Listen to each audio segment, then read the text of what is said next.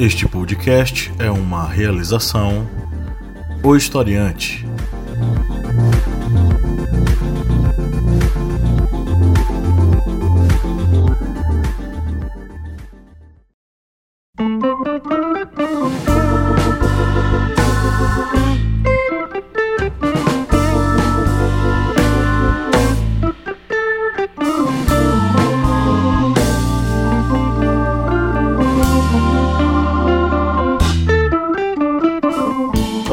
Ouvintes! Bem-vindos mais uma vez ao seu podcast sobre as ciências humanas no programa Minipédia. É o programa que sai toda terça-feira, às vezes sai às quartas e às vezes sai às quintas. Mas com muito, com muito, muita boa vontade a gente edita para tentar sair toda terça-feira. Eu sou o professor Pablo Magalhães e comigo aqui estão o senhor Kleber Roberto. E aí, camaradas, beleza? E a senhora Joyce Oliveira. Olá, historiantes. Diretamente das terras do Maranhão, Joyce vai dizer pra gente o seguinte: hoje é dia de quê, Joyce? Hoje é dia dos donos do século XVII. Né? Nós vamos falar hoje sobre os holandeses. Olha só. Joyce aí é, é, é Team Holanda, não é? O maior conflito do século de futebol que tem Espanha e Holanda. Saem todas as frases possíveis e imagináveis sobre as relações históricas entre esses dois países. É isso aí. E ainda dá pra falar de Reginaldo Rossi. Justamente. Final de Copa do Mundo, né? Espanha e Holanda. Pois é, então a Joyce já deu aí a deixa. Hoje é dia de falar sobre as invasões holandesas no Brasil, mas também tudo aquilo que estava acontecendo no teatro mundial e que as invasões se apresentam como um dos eventos que compõem um evento muito maior, mas a gente vai destrinchar para vocês aos poucos ao longo desse episódio, porque antes nós precisamos dar os nossos recadinhos, como sempre, não é?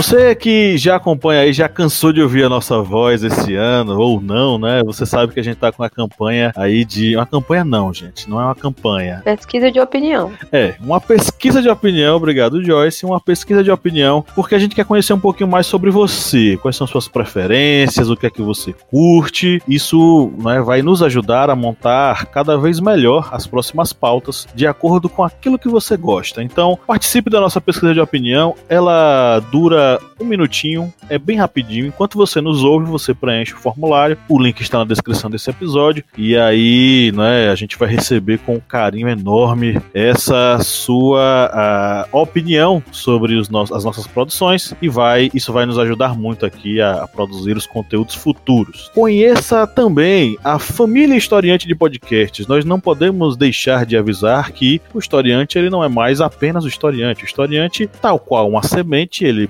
plantou, germinou, cresceu e floresceu. E hoje nós temos uma família de podcasts, não é, Joyce? Pois é, e aí você pode nos ouvir, né, em diversos programas diferentes, com propostas diferentes também, né? Nos podcasts do Historiante, nós temos a Minipédia, esta que estamos fazendo neste momento. Nós também temos as mesas redondas, que falam sobre temas da atualidade, né? E também temos o Audiodoc, né, que é produzido em episódios. Também nós temos Correspondentes de Guerra, que é feito pelo Kleber, o Era Uma Vez na História, e também temos o Arretadas. Então não falta coisa para você ouvir nem para aprender. Isso aí, haja conteúdo e é um conteúdo bacana, feito com muito carinho para você, ouvinte, que já caminha conosco há um bom tempo e nessa pandemia estivemos ainda mais pertinho, né? Porque a gente acompanhou seu tempo de ócio aí em sua residência ou o tempo aí em seu trabalho, com todos os seus cuidados. Procure aí os podcasts da família Historiante, assine o feed e acompanhe as novidades. E se você gosta tanto da gente, já acompanha aí os outros podcasts, já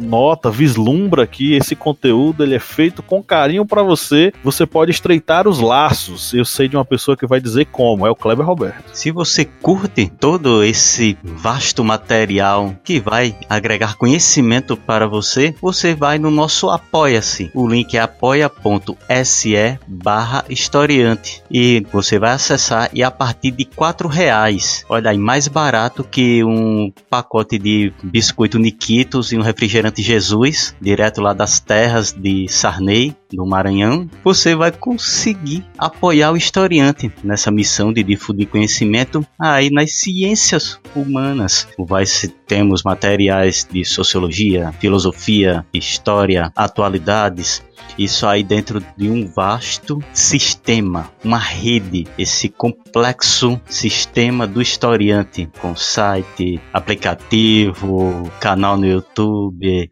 é, rede de podcasts. Ou seja, você não tem desculpa, viu, gente? Não tem desculpa para dizer, ah, eu não consegui estudar no historiante. Você tem, porque o conhecimento está na palma da sua mão. Acesso historiante aí dentro dessa rede aí de, de aplicativos de todas essas plataformas educacionais e se enriqueça de conhecimento. Aí a part... e seja um apoiador do historiante a partir aí de quatro reais e ainda tem a vantagem do sorteio mensal de livros com os livros que são das editoras parceiras do historiante. Seja um apoiador, participe aí. É, você tem acesso a muita coisa, tá? Então você vai ter podcasts exclusivos, é, aulas exclusivas, você vai ter aí também o nosso sorteio mensal de livros. Nós temos duas editoras parceiras aí nesse finalzinho de ano. Já passaram outras editoras aqui com a gente, mas nesse final de ano nós temos conosco a editora Intrínseca e a editora é, Contexto. Né? Aqui comigo, é, Kleber também pega aí para falar rapidinho, tá? Aqui comigo da editora Intrínseca, eu tenho o livro A Caminho da Guerra, os Estados Unidos e a China é, conseguirão escapar da, armadilha de Tucídides. Esse livro é do Graham Ellison. É, o Graham Ellison ele é diretor da Belfast Center for Science and International Affairs. Não estava preparado para gastar o inglês da Universidade de Harvard e ele escreve esse livro que está dentro aí da esfera da ciência política, né? E o outro livro que está aqui comigo são Estas Verdades da Jill Lepore. É um livro de história escrito é, por ela, que é professora de história americana em Harvard e redatora do The New York Times. Ela já foi é, autora de outros best-sellers, mas ela vem com uma proposta interessante aqui, que é a de é, contar a história dos Estados Unidos, é, e é um livraço, né, são é, quase mil páginas aqui de muito conteúdo interessante que tá nesse livrão que vai ser sorteado entre os nossos apoiadores. O que é que você tem aí, Cleber? Bem, tenho aqui da editora que parceiro, a editora Contexto, o livro Filósofo, a Enfermeira e o Trapaceiro, um romance histórico sobre um estranho trio que se une para desvendar crimes no Brasil Império. É um livro aí de Max Vellat. E temos aqui que é um livro também que está sendo utilizado aí no Correspondente de Guerras, Os Mitos da Segunda Guerra Mundial, de Jean Lopes e Oliver Viev. Aqui esse sobrenome me pegou. Vieviorca, tá vendo aí? Editor, se vire aí, se vire nos 30 para editar. E esse livro, Os Mitos da Segunda Guerra Mundial, trazem várias situações que levam a pessoa a pensar. Será que Winston Churchill ele tinha realmente um apoio amplo na Grã-Bretanha durante a Segunda Guerra Mundial, ou o general Erwin Rommel, que é tido aí como um dos maiores estrategistas, maiores generais da Segunda Guerra Mundial.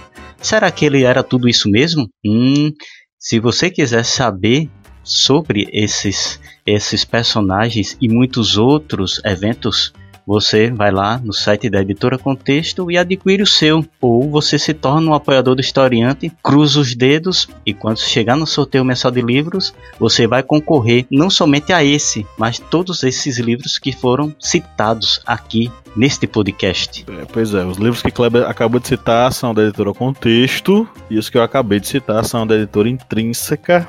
Então, participe, são os próximos livros a serem sorteados. Muita gente já foi sorteada, o próximo pode ser você, basta você querer e apoiar com quatro reais mensais. Vamos para a pauta agora, galera.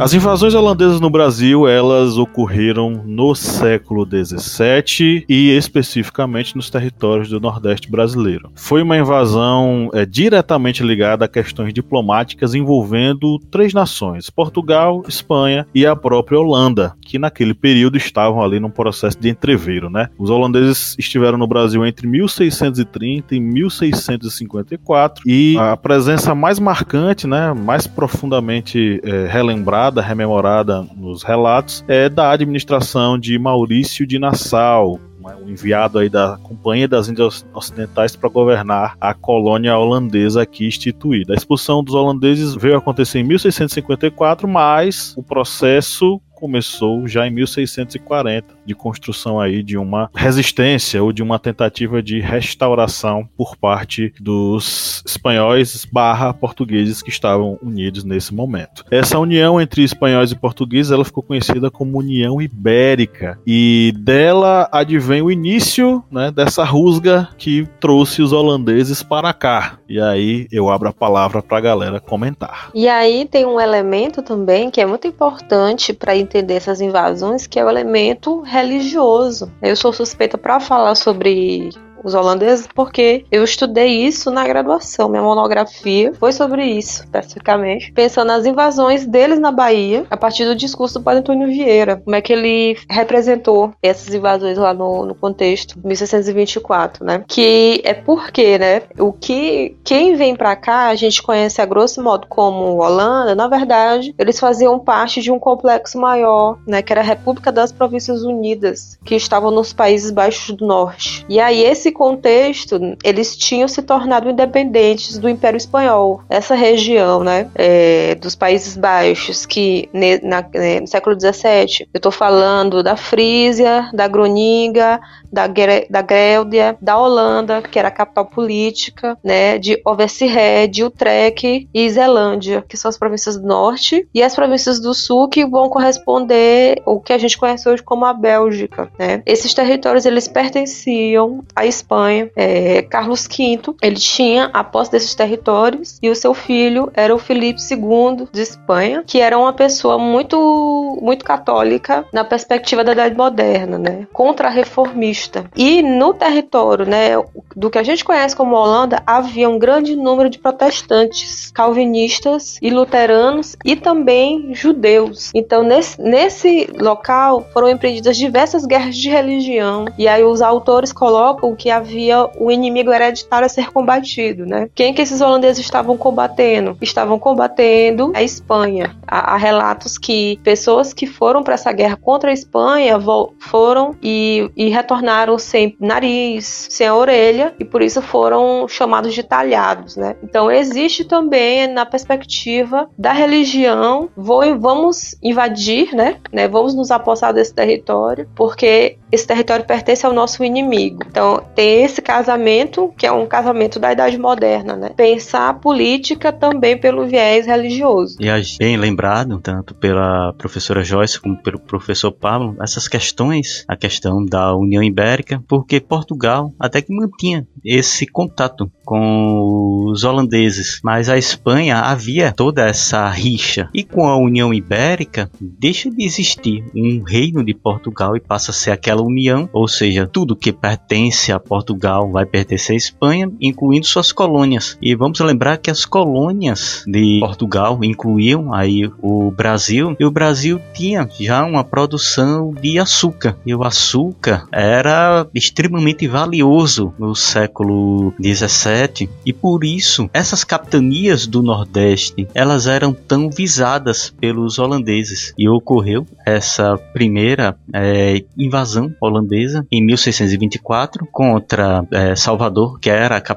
era a capital do Brasil era onde ficava o governo geral do Brasil, que durante esse período de um ano, de 1624 a 1625, a, o governo geral foi para Olinda, que era a capital da capitania de Pernambuco. E a capitania de Pernambuco foi o segundo alvo de uma ofensiva holandesa, uma ofensiva ainda maior que aquela primeira que ocorreu nas terras soteropolitanas. Essa segundo, esse segundo ataque que ocorreu contra Pernambuco foi maior e conseguiu dominar Olinda e Recife. E o governo, a administração da capitania hereditária de Pernambuco foi para o arraial do Bom Jesus e era de lá que ocorria esse, digamos, movimento de resistência, que ainda não era a insurreição pernambucana. Era um movimento que já chamavam de guerra brasílica, que era a guerra de guerrilha, que na época ainda não existia esse termo, guerrilha, guerra de guerrilha. Por isso que era chamada de guerra brasílica, que eram ofensivas contra as posições holandesas, contra forças holandesas, patrulhas, eram ofensivas com poucos homens para ter uma mobilidade bem mais rápida, ou seja, atacar, bater o inimigo, causar aqueles danos, aquelas baixas e recuar. Os holandeses odiavam isso porque eles tinham aquela estratégia clássica, aquelas formações militares, o campo de batalha, tudo, digamos, obedecendo uma, uma estrutura, obedecendo todo um padrão. E aí de repente vem para uma guerra na colônia que o pessoal fica lutando essa guerrilha, causando dano, provocando mortes e não tinha um confronto direto. Mas a situação vem a mudar com relação a essa resistência com o surgimento de um personagem que é tido como um dos maiores traidores do Brasil, no caso Domingo Fernandes Calabar. É, o, eu, vou, eu vou dar uma recuadinha rápida porque a gente falou sobre União Ibérica, União Ibérica, e a gente não explicou apropriadamente o que é a tal da União Ibérica, né? Eu posso voltar mais um pouquinho antes, Pablo, para explicar por que, que eles conseguiam fazer tudo isso? Pode. Então, né, eu vou fazer aqui uma citação do historiador que eu gosto muito, que é o Brodel, sou apaixonado por Brodel, apesar de não ser hoje mais estruturalista, né? Ele tem um, uma citação que é o seguinte: os contemporâneos não souberam abrir os olhos, desatentos como sempre aos longos processos preparatórios, descobrem subitamente a grandiosidade holandesa quando ela já está adquirida, ofuscante. Por que que eles conseguiram, né, fazer toda essa movimentação no Atlântico, por exemplo. No século XVII, eles possuíam a maior indústria de pesca, por exemplo, dentro desse contexto. Eles também possuíam a maior indústria de armas nesse momento e também eles tinham a navegação mais rápida, as entregas mais rápidas de mercadorias e também de sujeitos. Eles conseguiram construir um navio que era mais rápido, que era o Flut, e eles tinham uma prática que era a prática do corso, que é diferente da pirataria. Eles eram piratas legalizados. Isso caracteriza, caracteriza a atividade do, de ser corsário é, durante esse contexto. E aí eles, eles tinham o conhecimento geográfico, eles se usavam de mapas portugueses que eram considerados os mapas mais precisos e também a gente tem uma referência importante para entender, né? O desenvolvimento que eles, que eles tinham nesse contexto, o mapa que nós usamos até hoje é o mapa feito pelo Gerardo Mercator, né? Que era dessa região que serviu para navegação durante o século XVII. Então eles conseguiram montar grandes empresas, que era assim que eles denominavam, Companhia das Índias Orientais que vai tomar posse das possessões portuguesas, me repetir aqui, no Oriente, e a Companhia das Índias Ocidentais, que vai se voltar para o lado Atlântico, pensando tanto o que, o que era o Brasil, pensando também a África. É, e essa primazia holandesa, né, que Joyce também falou, ela incomodava os espanhóis a partir do momento em que os espanhóis eles acreditavam, na verdade, oficialmente eles eram os dominantes, né, dos holandeses, mas isso acabou, acabou entre aspas, em 1581, quando os holandeses eles conquistaram sua independência, mas eles lutaram muito ainda durante muitos anos até conseguir uma trégua, essa trégua, salvo engano, foi estabelecida em 16, até 1621, né, entre 1604 a 1621. A gente passou por cima da União Ibérica, eu queria rapidamente falar que a União Ibérica ela, ela foi uma união que aconteceu entre 1580 e 1640. A unificação das coroas espanhola e portuguesa, por quê? Porque o rei de Portugal, Dom Sebastião, morreu na Batalha de Alcácer Quibir, em Marrocos, em 1578. Ele não tinha herdeiros. Quem herdou o, o trono português foi Dom Henrique. Só que Dom Henrique já era um, um, cara meio senhor, meio velho e tal. E dois anos depois ele morreu. E ele também não tinha herdeiros. Aí criou essa crise sucessória, muita gente lutou pelo direito, né, de ter acesso à coroa, Só que aí quem ganhou foi o rei espanhol Felipe II, que botou os outros pretendentes para correr. De certo modo, ele tinha apoio da nobreza portuguesa. Ele acabou assumindo o poder. Quando ele assume o poder, ele mantém portugueses nos cargos relacionados à administração de Portugal é, e das colônias também, porque ele não queria criar uma, um desgaste com os portugueses. Ele queria minimizar qualquer tipo de risco ligado a alguma rebelião que pudesse acontecer em Portugal. E aí ele vai estabelecer uma, essa dominação, essa unificação das coroas, mas uma dominação,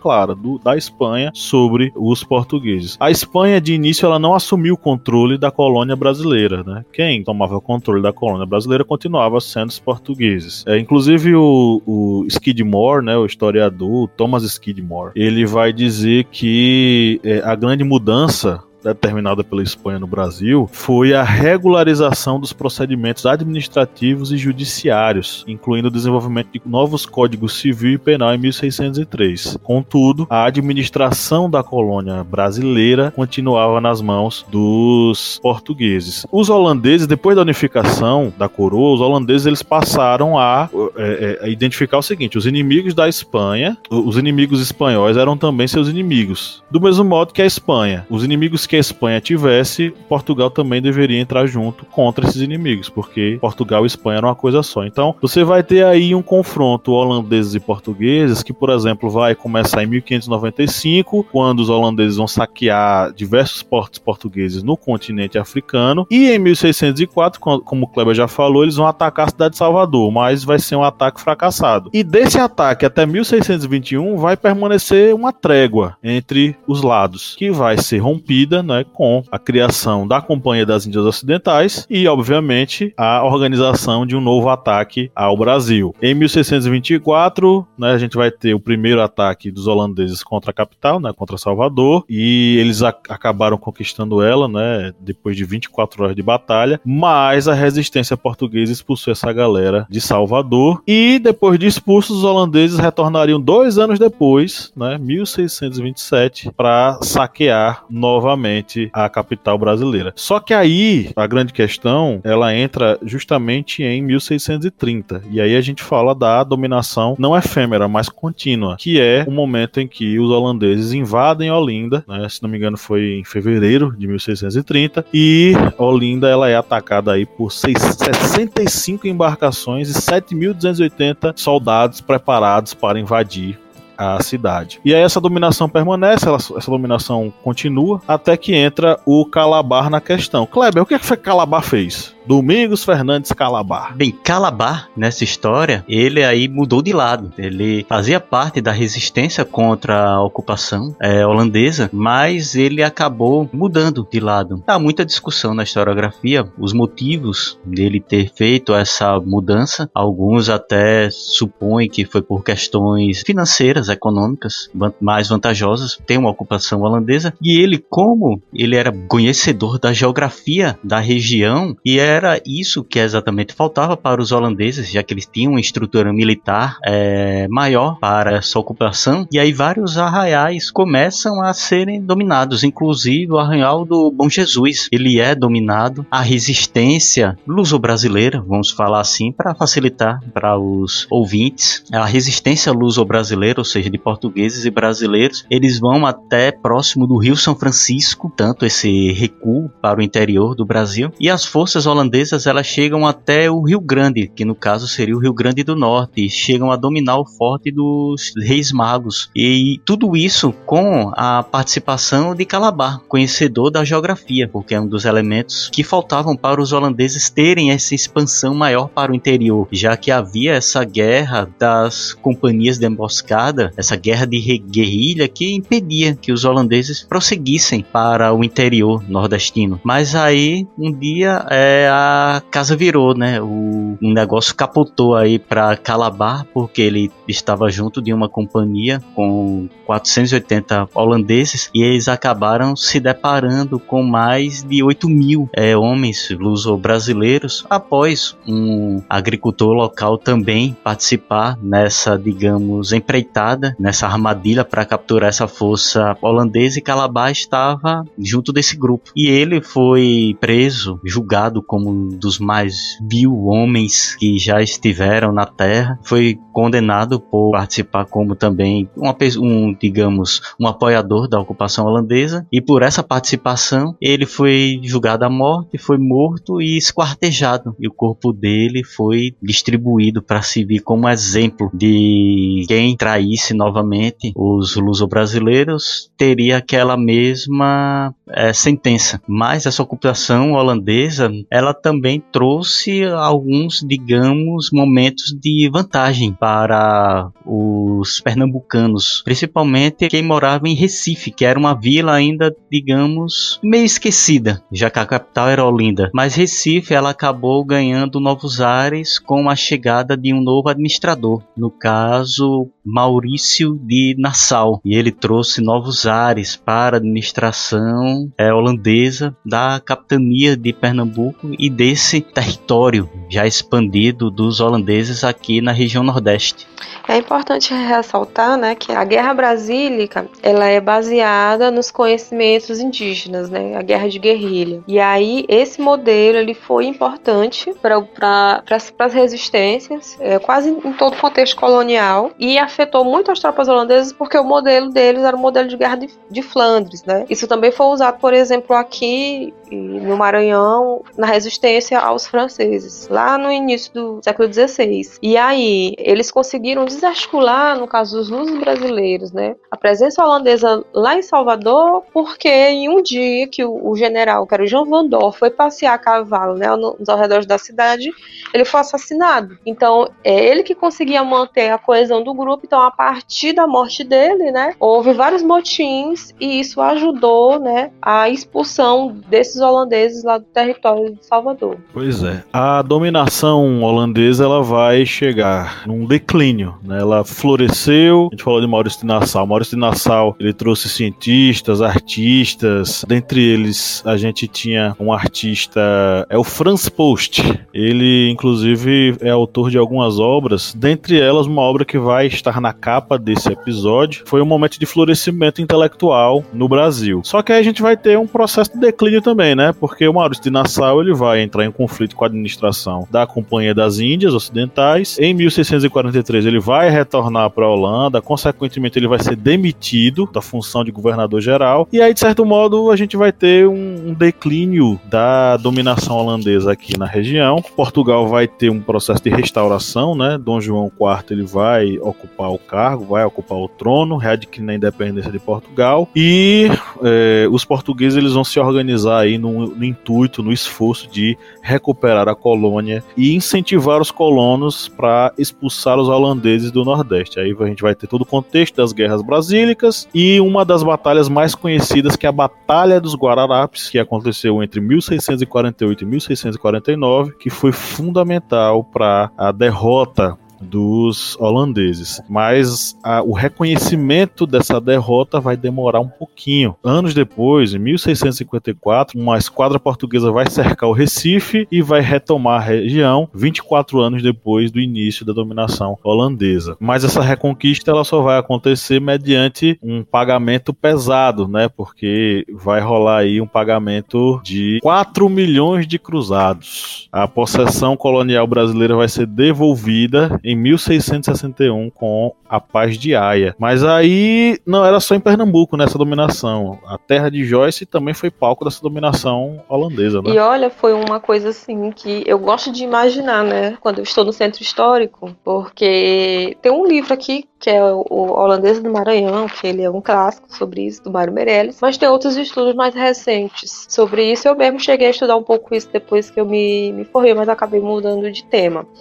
Mas aí, né, eles vieram para cá em 1641, depois da restauração portuguesa. Então, o que é que, a, que, é que as fontes elas nos, nos contam sobre o, sobre o evento, né? Que é muito próximo, né, a região ali de onde é considerado é, o patrimônio, né? E aí você consegue ver o outro lado da cidade, né? Que é o chamado lado novo, e aí onde é o centro histórico é, é o chamado lado antigo. Então, as pessoas que, a, que habitavam naquele espaço, eles viram a Ginal, né? Os navios holandeses atravessando, né? Vindo no horizonte, e aí pensaram assim, né? Olha, eles estão vindo. Não, mas nós, nós, nós fizemos as pazes, né? Não vai acontecer nada. Aí eles foram para a região da litorânea, né? Da praia litorânea, se abastecer de água. Então, a, a, esses navios ficaram estacionados. Então, né? As pessoas, elas ficaram tranquilas, né? Selamos a paz, né? Temos hum, o nosso, nosso rei, né? E aí, quando foi no dia seguinte, né? Essas mesmos, esses mesmos navios, eles se deslocaram da praia onde eles estavam, aportaram na igreja, a tem a igreja do, do Esterro, e marcharam pela cidade, é, fortemente armados, e prenderam o governador, que era o Beto Marcel Parente. E aí tomaram o, o palácio dos jesuítas e lá colocaram, lá, e lá ficaram. E aí isso causou uma polvorosa, né, na, na cidade de São Luís, porque as pessoas não entenderam muito porque aquilo estava acontecendo. Até elas perceberem que, né, as pazes tinham sido feitas, porém, ainda haviam interesses econômicos, porque aqui também tinha uma indústria de, de açúcar e eles estavam querendo se apossar dessa indústria de açúcar na região do, do rio Itapecuru, né, que tinham os, os engenhos. E eles só serão expulsos em 1644. É, tem, tem muito isso na retórica da, da, da historiografia portuguesa, né, é, intervenções divinas. Então, aqui em São Luís, nós temos o local que é chamado Outeiro da Cruz, que tem uma cruz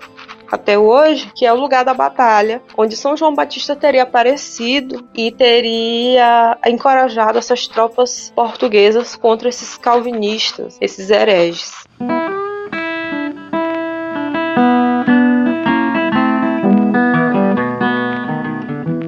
Pois é. Então, depois de 63 toneladas de ouro, os holandeses toparam entregar o território aqui. E aí chegamos ao final da nossa gravação, que já deve estar em 60 minutos.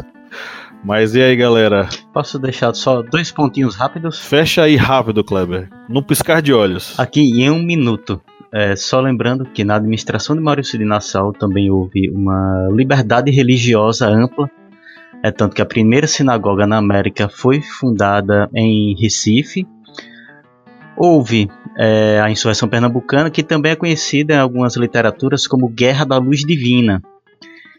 É, a batalha, as principais batalhas foram, além da batalha do Monte das Tabocas, que foi a primeira batalha na insurreição pernambucana, houve também as batalhas nos Montes Guararapes, como bem lembrado pelo professor Pablo, é, que foram, no caso, duas batalhas. E nessa batalha há esse esse, digamos, mito da fundação do Exército Brasileiro com as três raças, né? Indígenas, negros e brancos nessa união para lutar, para expulsar, para manter o colonizador no território brasileiro. É algo assim que dá para refletir, né?